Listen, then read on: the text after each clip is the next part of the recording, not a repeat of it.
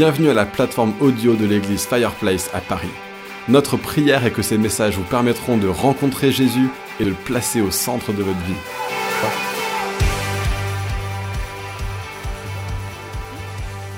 C'est on, c'est bon, hein?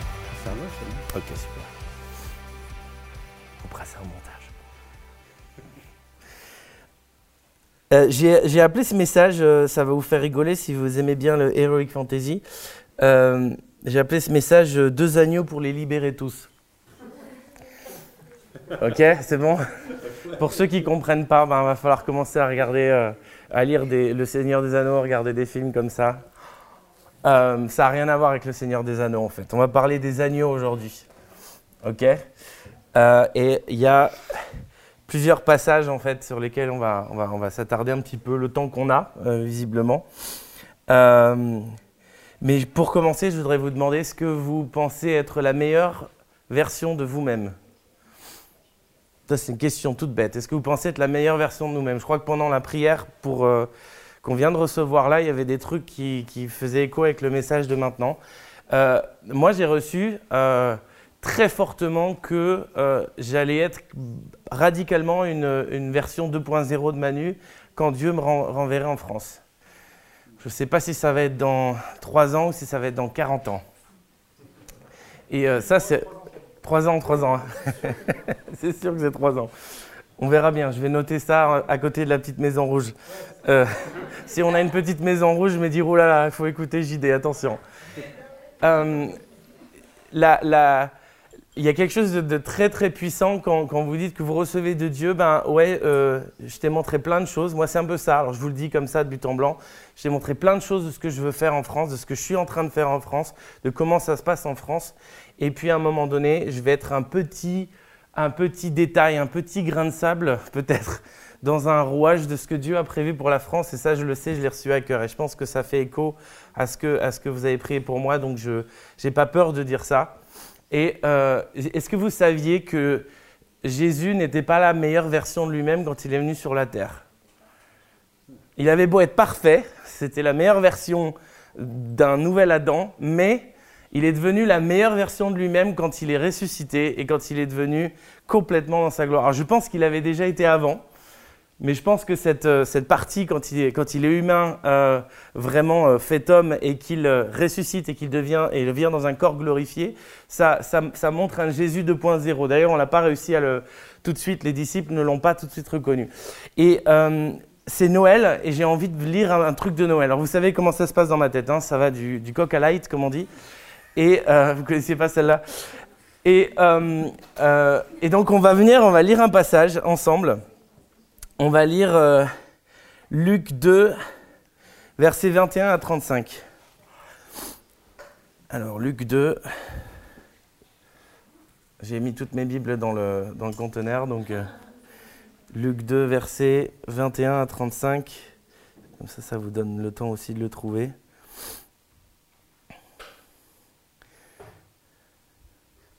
Ok, alors en, en fait, Luc 2, ça parle de la naissance de Jésus.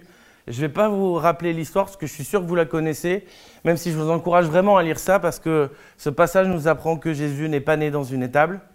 En tout cas, il y a de grandes chances qu'il soit pas né dans une étable. C'est marqué nulle part.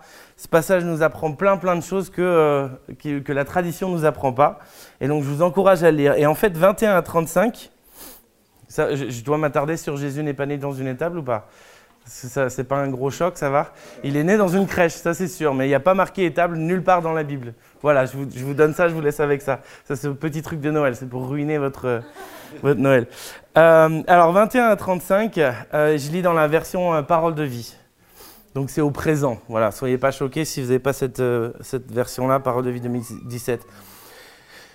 Une semaine plus tard, donc une semaine après la naissance, c'est le moment de circoncire l'enfant. On lui donne le nom de Jésus. C'est le nom que l'ange a indiqué à Marie avant qu'elle soit enceinte. Donc on donnait le nom euh, du bébé euh, 7 jours, 8 jours euh, après, 7-8 jours. Vous savez, pour les Hébreux, 7 et 8, c'est un peu différent de nous. Sauf quand nous, on dit 15 jours, là, on, on rejoint les Hébreux. Ça va, vous avez compris ça aussi? Et euh, ce qui se passe, c'est que c'est à ce moment-là qu'on donne le nom. C'est-à-dire qu'en fait, techniquement, on ne révèle pas le nom de l'enfant. Ça, c'est assez cool. Moi, j'aimerais bien qu'on fasse ça euh, de temps en temps. Je ne sais pas s'il y en a qui ont déjà fait ça avec leurs enfants. Ils attendent huit jours pour révéler l'enfant. Peut-être qu'ils ne vont pas le circoncire, mais en tout cas, ils attendent huit jours pour révéler le nom de l'enfant. Alors, euh, après cela, le moment arrive où Marie et Joseph doivent faire la cérémonie de purification comme la loi de Moïse le demande. Je vais, paraphraser rapidement parce que la loi de Moïse, elle dit que 33 euh, jours après la circoncision, c'est-à-dire au moment où on considère que la, femme n'a plus de traces de sang, de quoi que ce soit, donc c'est 40 jours après la naissance. C'est le moment pour la maman de venir présenter son enfant devant la tente de la rencontre. À l'époque, ce n'était pas le temple.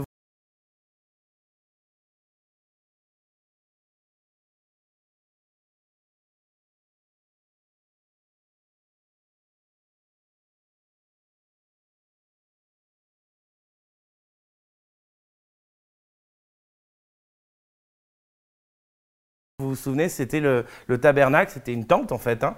Et euh, la, mère venait présenter son enfant et en fait, elle offrait normalement un agneau d'un an sans défaut, un, agneau d'un an sans défaut qu'on allait sacrifier. Et euh, si jamais, c'est génial, si jamais vous n'avez pas les moyens d'offrir un agneau, comme il faut aussi que vous offriez un pigeon ou une tourterelle, eh ben vous offriez deux pigeons ou deux tourterelles.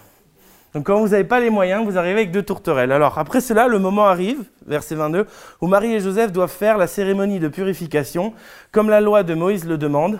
Alors ils amènent l'enfant à Jérusalem pour le présenter au Seigneur. En effet, la loi du Seigneur dit, il faut donner au Seigneur le premier garçon né dans une famille. Marie et Joseph offrent aussi le sacrifice que la loi du Seigneur demande, deux tourterelles ou deux jeunes pigeons. Donc ce qu'on apprend ici, euh, un truc, s'ils ont de l'or, de l'encens et de la myrrhe, ils auraient euh, les moyens de s'offrir un agneau, d'accord? Donc là, en fait, ils arrivent, ils sont rincés, ils n'ont plus rien, ils arrivent de Bethléem, ça fait 40 jours, ils n'ont pas grand-chose, ils ont deux pigeons à donner. C'est quand même extraordinaire de se dire que Jésus est venu dans une famille qui avait rien. Je suis convaincu que Dieu a, pris soin d'eux à travers l'or, l'encens et la myrrhe. Moi, j'ai vraiment une euh, conviction profonde que ça, ça a permis euh, euh, de, financer le voyage en Égypte, ça a permis de leur permettre de s'installer. Donc Dieu a vraiment pris soin d'eux. Mais quand même, il y a quelque chose d'important qui se passe ici. On a Marie et Joseph qui arrivent, mais pauvres, ils n'ont rien. Ils arrivent avec deux tourterelles. Et donc dans ce système-là, là, ils se présentent au temple. Vous allez présenter votre enfant devant l'Éternel parce qu'on présentait toujours les premiers-nés. Il y a un truc très important dans la Bible et très fou avec les premiers-nés et les deuxièmes-nés. Pas forcément les derniers-nés d'ailleurs. Hein. Il y a toujours un truc. Est-ce que vous, avez des exemples dans la Bible où on parle du premier et du second? Ah, Ça commence avec Cain et Abel. ok? On, va un petit peu plus loin. Euh, on, a, euh, on a quelque chose et on va en parler un petit peu plus. On a Joseph et ses frères. On a un truc qui se passe là, mais on va, on va s'attarder plus euh, par ça. On a Esaü et Jacob. Et souvent, c'est pas génial d'être le premier. Il faut bien comprendre un truc, c'est que l'Ancien Testament, en fait, nous enseigne que être le premier, c'est pas cool. Alors je ne sais pas si vous êtes l'aîné dans votre famille, je suis pas sûr que ce soit ça que ça vous enseigne pour vous personnellement, mais il y a un truc qui est enseigné, c'est que le premier-né d'une famille, selon l'ancienne alliance, c'est celui qui prend pas mal de responsabilités, qui prend toutes les, toutes les, baffes, etc. Voilà, moi j'étais le deuxième né, et c'était peut-être plus cool pour moi, j'en sais rien. En gros, il y a quelque chose de très très très fort euh, dans cette idée d'être premier né ou d'être deuxième né dans la Bible. Alors je vais, je vais avancer un petit peu plus loin sur le passage. Euh, donc verset 25. À Jérusalem, il y a un homme appelé Siméon. Cet homme est juste et fidèle à Dieu et il attend celui qui doit être la force du peuple d'Israël. L'Esprit Saint est avec Siméon. Et il lui a dit à l'avance, tu ne mourras pas avant de voir le Messie du Seigneur Dieu. Alors Siméon, poussé par l'Esprit Saint, va dans le temple. À ce moment-là, les parents de Jésus amènent leur enfant pour faire ce que la loi du Seigneur demande pour lui. Siméon prend l'enfant dans ses bras. Il remercie Dieu en disant, Maintenant, Seigneur, tu peux laisser ton serviteur mourir dans la paix, comme tu l'as dit. Oui, mes yeux ont vu le salut que tu nous donnes. Tu l'as préparé devant tous les peuples. C'est la lumière qui te fera connaître au monde entier. C'est la gloire de ton peuple, Israël. Le père et la mère de l'enfant sont étonnés de ce que Siméon dit de lui. Siméon les bénit et il dit à Marie, la mère de Jésus, À cause de ton enfant, Beaucoup en Israël vont tomber ou se relever. Il sera un signe de Dieu, mais les gens le rejetteront. Ainsi on connaîtra les pensées cachées dans le cœur de beaucoup de personnes, et toi, Marie, la souffrance se transpercera comme une lance. Comme quoi, des fois, la, la, prophétie, c'est pas forcément euh, toujours hyper encourageant. Alors, ce qu'on a dans ce passage, c'est intéressant, c'est que la première chose, c'est Simon reconnaît vraiment profondément, spirituellement, il a compris qu'il tenait dans ses mains le Messie tant attendu. Il n'a aucun doute par rapport à ça. J'ai vu pas mal de films où alors tu vois tout un truc. Euh, les films, ils en font toujours des tonnes. C'est vrai que moi, quand j'ai vu le, j'ai été confronté au prophétique parfois dans l'église, c'était de manière très simple. Et moi, j'ai l'impression que cette scène, elle est assez simple finalement. J'ai l'impression que Siméon, il est là. Et il est là, ça y est, c'est ça. C'est cet enfant. C'est le Messie. Et il va décrire ce que le Messie est. Il va décrire l'identité du Messie, il va décrire la gloire du Messie. Il va dire que le Messie vient pour le salut. Et d'ailleurs, c'est quelque chose d'intéressant, il va dire, on revient un petit peu, un, peu avant, euh, euh, tu l'as préparé devant tous les peuples, c'est la lumière qui te fera connaître au monde entier. C'est la gloire de ton peuple Israël. Il va donner deux choses là-dedans. Il va dire, c'est la gloire de ton peuple Israël, ça vient, c'est le Messie pour les, pour les, euh, pour les Juifs, mais il, va, il a été préparé devant tous les peuples et c'est la lumière qui fera connaître Dieu au monde entier. C'est quand même incroyable, parce qu'on on parle beaucoup de ce que Jésus annonce. Il dit voilà qui je suis, etc. Il essaye d'expliquer aux disciples, je ne suis pas venu que pour vous, que pour les brebis d'Israël. Moi, l'agneau, on va rester sur l'agneau, euh, euh, d'accord? Et, là, euh, il y a quelqu'un qui est là juste au temple, qui vient prophétiser. C'est même pas dit qui est Siméon réellement. Tout ce qui est dit, c'est que le Saint-Esprit lui a dit va au temple. il est arrivé pile poil au bon moment. Vous avez déjà entendu des histoires comme ça, paroles de connaissance? Voilà, je, vais, je crois que le Seigneur m'envoie ici. Tac, il arrive et j'ai le Messie entre les bras. C'est exactement ce qui se passe avec Siméon. Et voilà que Siméon va prophétiser quelque chose d'absolument extraordinaire sur, sur le Messie. Mais il va avoir une deuxième prophétie qui est beaucoup plus compliquée, qui est beaucoup plus dure celle-là. Cette deuxième prophétie, elle dit que euh, ce, Messie va devoir souffrir. Et là, on est en train de rencontrer quelque chose qui ne correspond pas à la pensée juive sur le Messie. Il y a un truc qui, qui, ne, qui ne capte pas, qui ne marche pas. Je vais m'arrêter là et on va aller un petit peu, un petit peu plus loin dans l'Ancien Testament. Alors on va lire Nombre 28, versets 1 à 8. Donc si vous avez vos Bibles, vous pouvez prendre Nombre 28, versets 1 à 8. Moi, je vais le prendre aussi. Nombre 28, 1 à 8.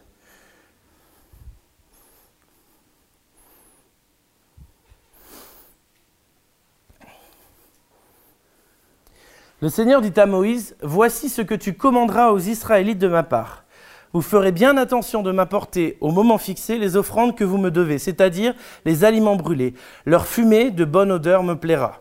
Chaque jour, vous m'apporterez deux agneaux d'un an, sans défaut. On les brûlera entièrement. C'est un sacrifice complet qu'il faudra toujours m'offrir. On offrira le premier anneau le matin, on offrira le deuxième le soir, avec 3 kilos de farine mélangée à 1 litre et demi d'huile de bonne qualité. Ce sacrifice complet de chaque jour sera le même que celui qu'on me présentait sur le mont Sinaï. Sa fumée de bonne odeur me plaira. On offrira l'agneau du matin avec une offrande d'un litre et demi de vin.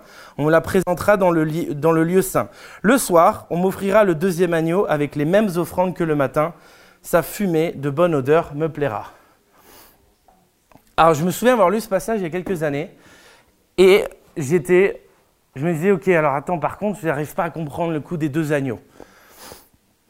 Pourquoi deux agneaux euh, Pourquoi deux? J'essaie de, vraiment demander au Seigneur. Je fais pu avoir quelques conférences, j'ai lu quelques trucs et il y a des choses qui se sont un petit peu mis euh, comme ça dans ma tête. Et ces dernières années, bah, je crois que ça s'est organisé. En tout cas, je vais essayer de vous le, cracher euh, comme ça ce matin, dans l'organisation qui est la mienne, que vous connaissez bien. Et en fait, ça nous ramène à un, passage de la Bible qui est génial, c'est le passage de Joseph. Alors, je suis sûr que vous ne pensiez peut-être pas que j'allais aller là avec les agneaux. Joseph, est-ce que vous, qui, connaît l'histoire de Joseph euh, Pas Joseph le père de Jésus, euh, mais Joseph le, fils de Jacob, que la plupart d'entre vous connaissent. Alors je vais quand même vous, vous rappeler rapidement ce qui se passe. Jacob a deux femmes légitimes et d'autres femmes non légitimes. Il a plein d'enfants. Je crois qu'il en a 13, 12 euh, garçons, une fille. Mais il a donc deux femmes légitimes qui sont deux sœurs, Léa et Rachel. Léa va lui donner plusieurs enfants, Rachel va au départ lui en donner qu'un seul.